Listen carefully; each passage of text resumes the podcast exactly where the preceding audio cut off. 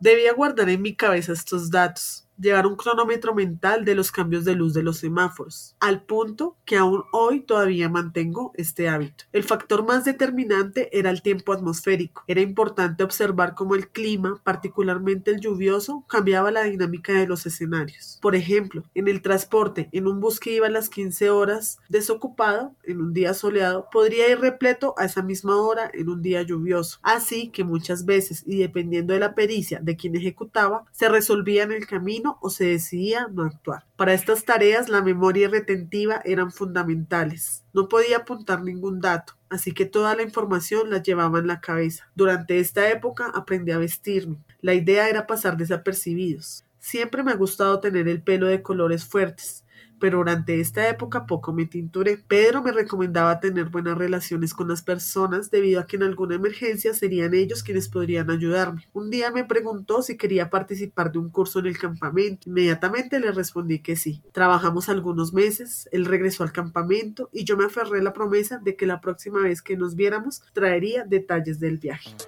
Esto es En Tiempo Muerto. Conduce Juan Camilo Parra. Ah.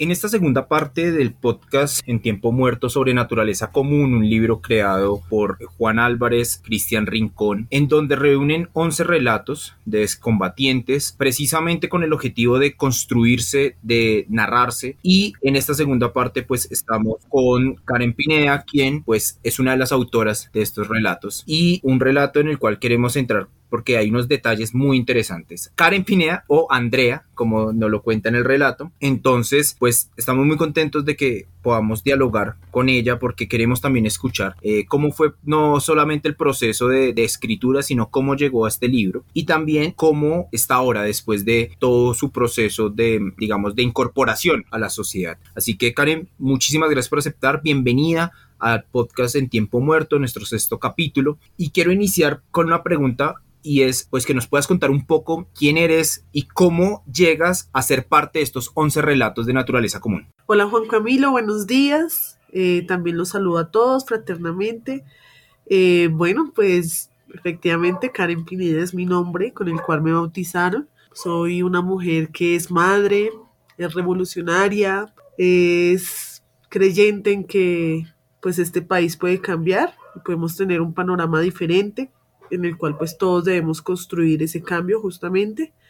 Yo llego pues a, a esta experiencia de, de trabajar con el Instituto Caro y Cuervo en alianza con Centro Memoria, pues fue algo un poco particular, ya que cuando nos llega la convocatoria que nos llega por medio de ANA, que es una, una organización de descombatientes aquí a nivel Bogotá, en cuanto yo veo la convocatoria me llamó mucho la atención. Yo estoy actualmente estudiando una licenciatura en español e inglés en la Universidad Pedagógica, entonces más o menos pues he conocido un poco los trabajos que se desarrollan con el Instituto Caro y Cuervo. En esa medida, pues cuando yo veo la convocatoria me, me entusiasma bastante porque pensé que era un curso en el cual pues me iban a enseñar a, a escribir. Entonces, por supuesto, pues eh, apliqué la convocatoria y me inscribí. Y oh, sorpresa, cuando llegué al espacio, pues que lo que evidencié es que íbamos a sacar un libro, que la idea era hablar de, de nuestras vivencias, de nuestras experiencias y pues que obviamente, dadas las condiciones de, de los relatos y de las personas que estaban convocadas, es decir, pues los firmantes de paz, la metodología de enseñanza pues iba a ser algo totalmente diferente. Sin embargo, pues terminé terminé con una experiencia muy grata, digamos que me aportó bastante ya que aprendí algo totalmente nuevo y es como a través del diálogo, de esas comunicaciones compartidas, del reconocernos entre todos los compañeros que participamos con los profes, pues construimos este gran relato. Tú dices como o sorpresa porque ibas con otra intención totalmente diferente, querías de pronto entrar más al, como al ejercicio de los trucos de la escritura y resultaste siendo no solamente la autora del relato que pues bueno, tiene un título bastante interesante y es Los secretos para llegar al monte, pero además terminas narrándote y quiero tomar una parte cuando inicias describiéndote que eres una, una revolucionaria y es que entrando un poquito ya en tu relato, uno puede percibir, lo dices claramente, que hay un interés muy fuerte por ser parte de, de las líneas de las FARC. ¿Por qué este interés? O sea, ¿qué te, llama, ¿qué te llamaba a ti la atención de ser parte de este grupo y dónde va el interés por ese cambio del que tú hablas?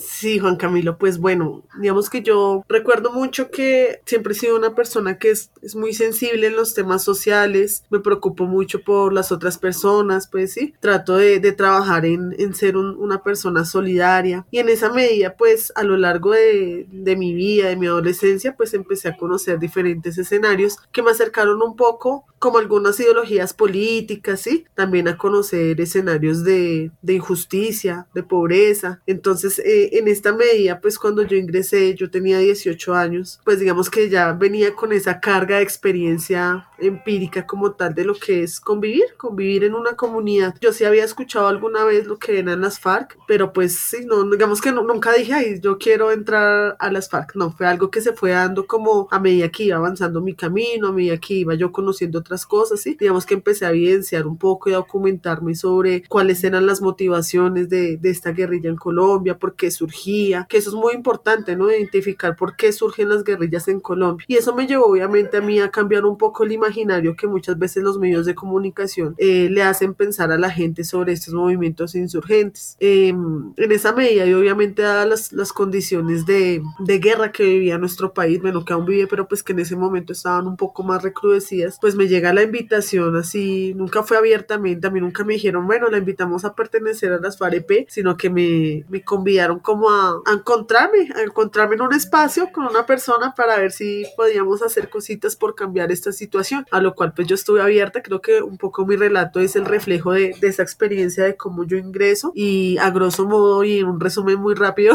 cómo fue mi, mi militancia pues de, dentro de la organización. Entonces pues yo me animé, me animé, me animé a, a, a ingresar, a conocer a esta persona y a través de esto pues empecé a, a conocer un mundo totalmente nuevo para mí, con nuevos hábitos, nuevos comportamientos que pues la verdad a mí me gustaron mucho, ¿sí? Digamos que no, no alcancé a llegar a ser una guerrillera, pero fui una miliciana muy, muy disciplinada.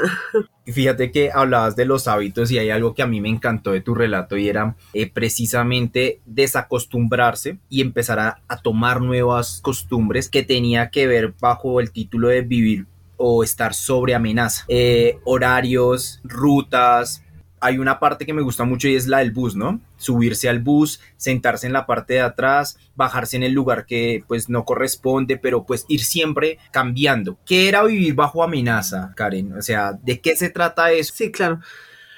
Bueno, pues lo que tú dices, eso es como la parte romántica o lo que más me motivaba en el trabajo que yo hacía en la ciudad, porque realmente era como, como sentir uno, o sea, lo que tú dices, tener uno que coger un bus y ya coger un bus no era lo mismo que cuando uno se sube normalmente y nunca le presta atención a algo tan pequeño como coger un bus, como el cambio de la luz del semáforo, empezaron a adquirir esas cosas pequeñas otro sentido en mi vida, sí, un sentido que de cierto modo pues implicaba que de allí dependía nuestra seguridad. Entonces cuando uno hablaba de la amenaza es, es que, me, y me lo decía mucho mi compañero, el que pues mi mando, eh, él me decía como, mire, mientras usted se está amarrando los zapatos, al mismo tiempo en otra parte de la ciudad, pues eh, la, contraparte del Estado también está haciendo lo mismo, ¿sí? Así como usted sale a accionar, ellos también salen a buscarla a usted para que no accione. Entonces era una cadena en la cual pues uno, o sea, a diferencia de la selva, realmente en las ciudades el peligro estaba latente todo el tiempo porque pues uno debía manejar una posición clandestina realmente,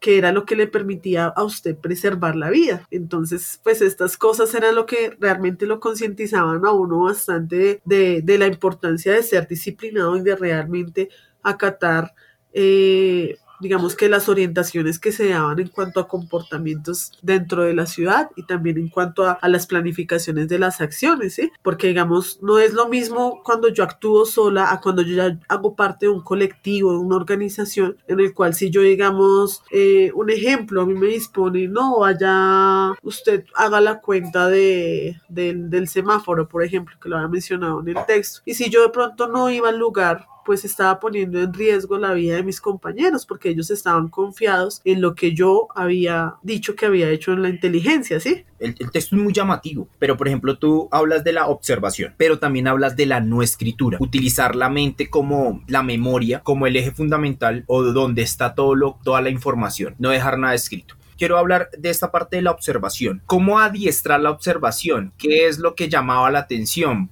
Qué era una alerta y qué no era una alerta, cómo es el asunto de poderse grabar todo, calles, tiempos, hablabas también el relato sobre el clima, ¿no? También dependiendo del clima cambiaba toda la situación, cómo se hacía este ejercicio, porque pues se requiere una disciplina muy grande, pero estos ejercicios eran importantísimos, creo que fueron las dos, los dos elementos más importantes que, que vi ahí dentro de, lo, de los hábitos. Sí, sí, total, digamos que para mí e, ese elemento de la observación, a raíz de eso también cogí como un aprecio frente a ese mirar, sí, porque a veces, o sea, a veces vemos, miramos, pero nunca observamos. Cuando uno observa realmente uno lo hace de una forma más atentamente.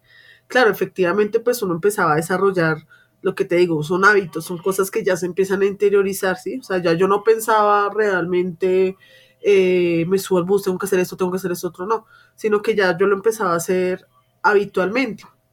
Entonces, en ese, en ese ejercicio, en ese panorama, eh, había cosas que obviamente pues debían ser apuntadas, pero la, digamos que la norma o la regla nos, nos indicaba que en lo posible no, pues porque si a uno lo capturaban o algo, pues era información que podía servir al enemigo para pues dañar alguna acción o, o atentar contra la vida de los demás compañeros. Entonces, en la medida de lo, de lo, posible, la mayoría de cosas se guardaban en la memoria y se usaba pues una estrategia muy, muy particular y es que digamos uno no, digamos de lugares, de lugares tú no decías en el barrio tal, en el barrio Tunjuelito, no, sino que uno lo que hacía es que nombraba, trataba como de, de personalizar los espacios. Entonces, si uno se veía en una panadería, uno decía, no, vamos donde la señora Juanita, ¿sí? Cositas así. Entonces lo que hacía uno era, buscaba de pronto tal vez elementos que para uno fueran cotidianos, con el fin de renombrar esos otros espacios y que así fuera más fácil de recordar para uno, porque pues si yo ponía algo, un nombre muy difícil o algo, pues jamás lo iba a poder recordar. Entonces tenía que ser algo que iba como en un, en un vaivén en, entre lo que yo entre lo que yo soy y lo que yo digamos podía significar frente a ese espacio o a ese escenario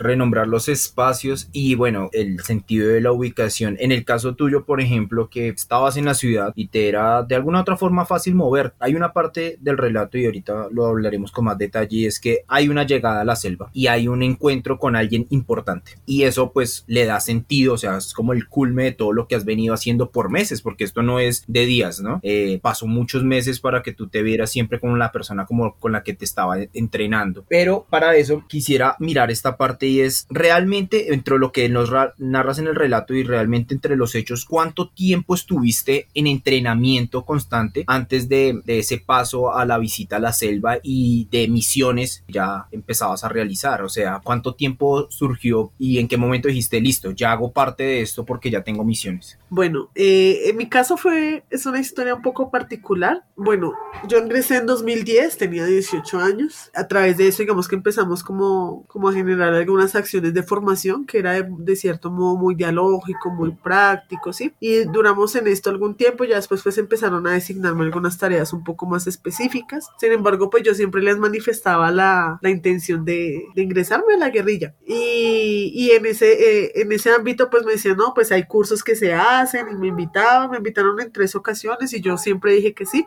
Lo curioso es que siempre sucedía algo que hacía que, que nunca pudiera haber llegado allá. Por eso es que justamente mi relato de cierto modo muestra un poco esa, ese sentimiento de, de añoranza, ¿no? En el momento en el que yo conozco eh, las sábanas del Yarí, lo hago ya posterior a, como ya cuando, eso fue an antes de la, de la firma del acuerdo de paz, porque eso fue, si no me falla la memoria, en septiembre de 2016, la firma fue en noviembre, ¿no? Y fue en el marco de las vigilias por la paz, que fue cuando pues estábamos defendiendo que realmente se necesitaba este acuerdo de paz para nuestro país. Entonces yo vine a conocer la selva en un contexto totalmente distinto, ¿no? En el contexto más romántico, en el contexto más eh, esperanzador, más de realmente ver la alegría, por eso yo lo ponía allí, la alegría de, la, de, los, de los guerrilleros en esos campamentos se, se podía ver a través de sus ojos, ¿no? Esas esperanzas que todos teníamos frente al proceso, que todos tenemos aún. Entonces, en esa medida, pues, mi experiencia de de combate pues fue únicamente en la ciudad y, y, la experiencia natural, por decirlo así, pues fue cuando fui allá a las sabanas del Yaripe. Yo, a pesar de que soy una, una chica de ciudad y todo, pues tampoco es que conozca mucho mi país por diferentes condiciones económicas y bueno, de tiempo, todo. Pero entonces casi, casi no he viajado tanto, entonces para mí fue muy grato que de esos viajes largos que, que me he pegado en la vida haya sido allá, allá en las sabanas del Yarí. Y pues lo más bonito de todo fue en ese contexto, ¿no? En ese contexto de esperanza, de ver uno de los campesinos campesinos cómo llegaban a, al campamento, compartían con los guerrilleros, ver también cómo la gente realmente abrazaba eh, este proceso de paz sobre la alegría y bueno ya pues me lo aclaras. La alegría va en relación al proceso de paz. Pero antes de, de todo este proceso de paz ese mismo brillo de alegría estaba digamos en, en, aquellas personas con las que tú te reunías o nace precisamente cuando dijeron listo es momento de dejar las armas vamos a creer en este gobierno vamos a creer en este documento y vamos a, a empezar una nueva vida. Esa alegría dónde se dio específicamente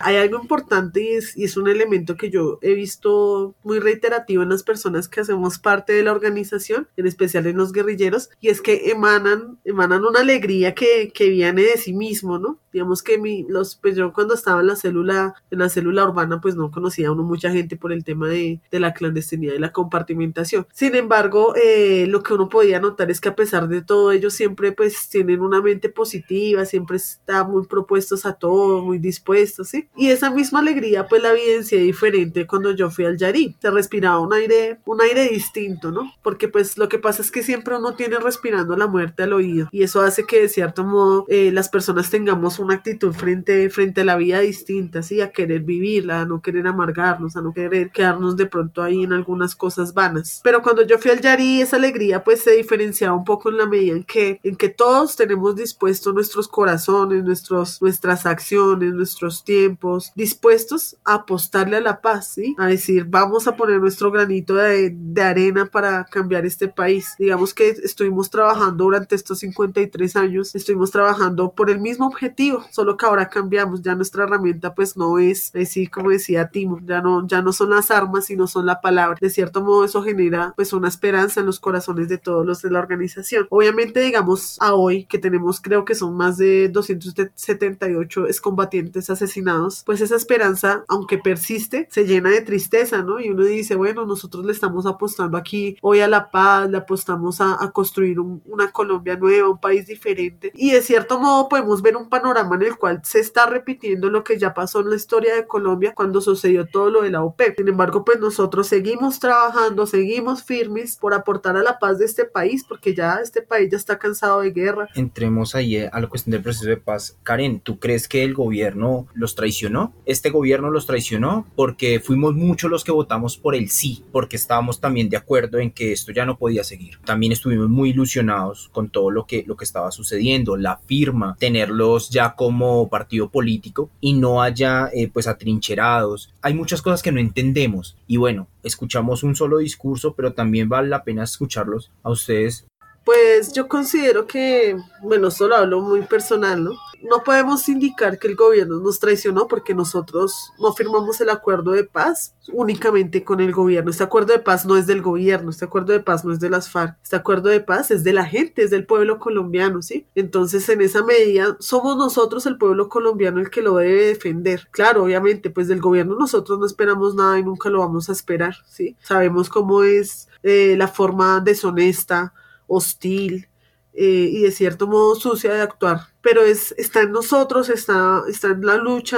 comunitaria, está en la lucha social, está en el trabajo arduo día a día con las comunidades, el que este acuerdo se implemente, ¿sí? Entonces, en, en esa medida, pues, pues del gobierno nosotros como tal no, no creo que estemos esperando o hayamos esperado nada, pues se tenía tal vez la, la ilusión de que de que también se comprometieran. Sin embargo, eso es muy difícil. De ilusiones uno no puede vivir, ¿sí? Hay que materializar las cosas. Entonces, por eso mismo es que, de cierto modo, cosas como, como este libro, elementos como este libro, permiten empezar a avanzar en hacer esa pedagogía de paz, en que la gente del común, la gente del pueblo, se evidencia realmente y nos vea que nosotros no somos ningunos monstruos como durante muchos años los medios de comunicación hicieron ver, sino que somos seres humanos y de pronto eso es a lo que le teme el gobierno, a que se evidencie que las personas que hicimos parte de las FA, los farianos, pues somos realmente seres humanos que tenemos mucho que apostar y contribuir a la paz de nuestro país. ¿Y cómo los ha recibido la gente? Me gusta eso de que el, el acuerdo es del pueblo, para el pueblo y ustedes de hecho, a pesar de todo lo que, lo que ha sucedido, de los compañeros eh, asesinados, pues a la final el pueblo es el que tiene que defender el, el acuerdo y, y bueno, también estos espacios como este podcast y como tantas cosas que hay en redes y que ahora se puede hacer, pues están a favor de eso, a favor de, pues venga que se pueden hacer otras cosas en Colombia más interesantes, eh, significativas. ¿Cómo el pueblo recibe este acuerdo de paz?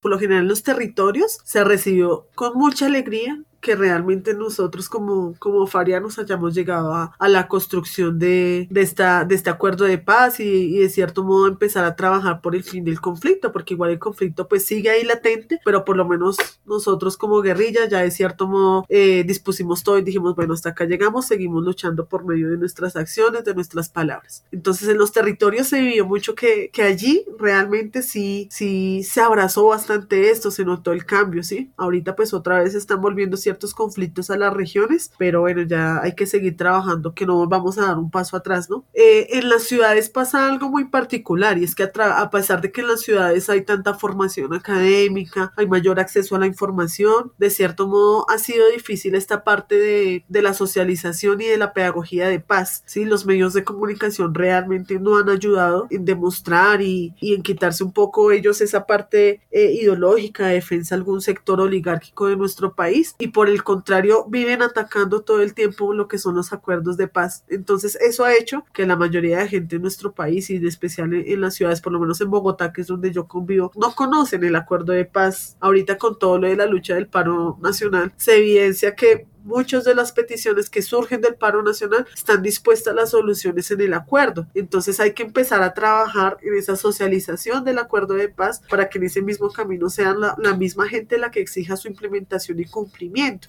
Y bueno, también sabemos que en este gobierno no es que vaya a ser totalmente eso y pues la lucha es precisamente para decir venga aquí hubo un acuerdo aquí hay un paro aquí hay múltiples formas de resistencia escribir es una de ellas este podcast es una de ellas el arte es una de las formas para eso fíjate que la gente tiene como como idea común, no sé, en su cabeza, aquellos que están haciendo este tipo de resistencia en el monte o en el caso tuyo que estuviste en la ciudad, pues son gente que no sabe nada y específicamente lo contrario, son muy, muy formados, ya que hablabas de la academia. En tu relato tú hablas que empezaste a leer ciertos autores para entender el conflicto de Colombia, entre ellos estaba Alfredo Molano, que viajó por Colombia y hizo una cantidad de crónicas, textos que nos permitía entender qué era lo que estaba pasando. ¿Cómo, Karen, la lectura te permitió a ti crear una visión no solamente de lo que era las FARC, sino que era el país.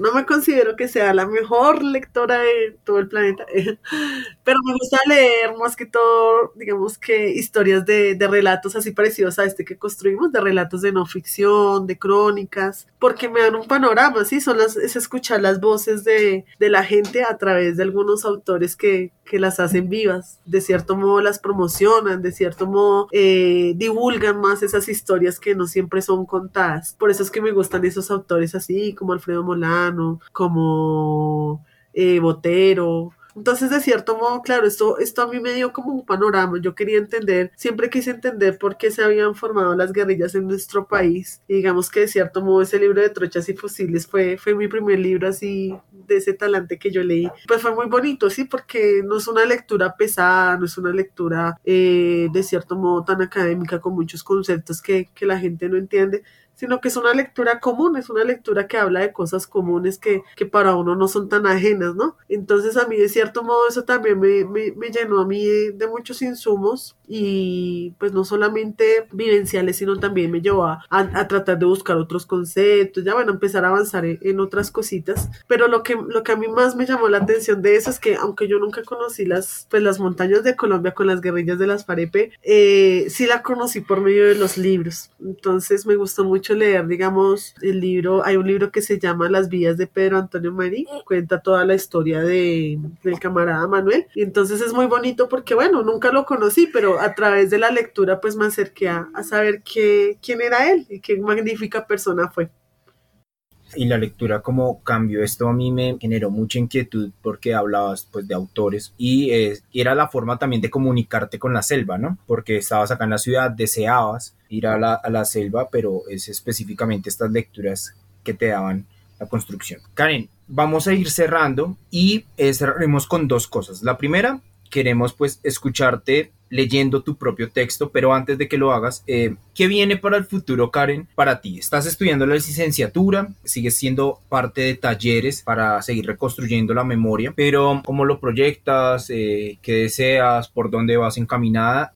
Digamos que con este trabajo esta, o este estudio, pues he comprendido que que quiero ser maestra, considero que, que sí, efectivamente, a través de, de, la enseñanza es que se hace el cambio en nuestro país. Muchas, muchas de las injusticias que vivimos actualmente eh, están marcadas por un problema de educación. ¿sí? Si la gente en nuestro país o si en este país se le metiera más a la educación, a la formación de los niños, de los jóvenes, de los adultos, pues sería un poco más fácil hacer un cambio. Entonces, por eso es que nuestro gobierno le teme tanto a ese escenario de, de formación. Entonces yo sí quiero trabajar en ese camino. A través de eso también actualmente pues estoy contribuyendo en un trabajo comunitario en la Plaza de la Hoja, en el cual también ha sido muy bonito porque aunque no me he graduado, pues voy en quinto semestre, pero pues eh, me ha acercado un poco a esa parte de la enseñanza, de la responsabilidad de uno tener que, cumplir, digamos que de cierto modo con las personas, ¿sí? no llegar a improvisar. Todos los, todas las herramientas que yo he aprendido en la universidad las he llegado a aplicar allí a, al espacio comunitario y pues también toda mi experiencia de, disciplinaria que alguna vez manejábamos en el tema de mientras estábamos en la lucha combativa, también lo he aplicado en este trabajo social y la verdad sido muy bonito y, y se ha reflejado un resultado que, que para mí en este momento pues es muy satisfactorio. También pues yo estoy trabajando con el Partido Comunes, que es ahora pues nuestro partido legal, entonces pues también es, es muy dispensador uno como a través de estos escenarios de participación pues empieza a construir paz, empieza a construir cambio. Entonces bueno pues gracias Juan Camilo, voy a leer eh, un fragmento para que pues los invito a todos y a todas a leer no solamente mi texto, sino también a leer los relatos de mis compañeros, que la verdad son muy bonitos, están llenos de, de muchas anécdotas, mucho más acercadas a la, mucho más cercanas, perdón, a la naturaleza, que les puede dar un panorama de cierto modo como la experiencia que yo viví a través de los libros, de leer de, de otros autores que era vivir en la selva, pues aquí no lo cuentan realmente los que vivieron en la selva, los que tuvieron que pasar diferentes situaciones, entonces están todos y todas invitadísimos a leer este ejemplar de naturaleza común, relatos de no ficción descombatientes, y también les lanzo una cuñita ahí de que ya estamos trabajando en el segundo ejemplar con otros relatos de otros compañeros, entonces ahí les dejo.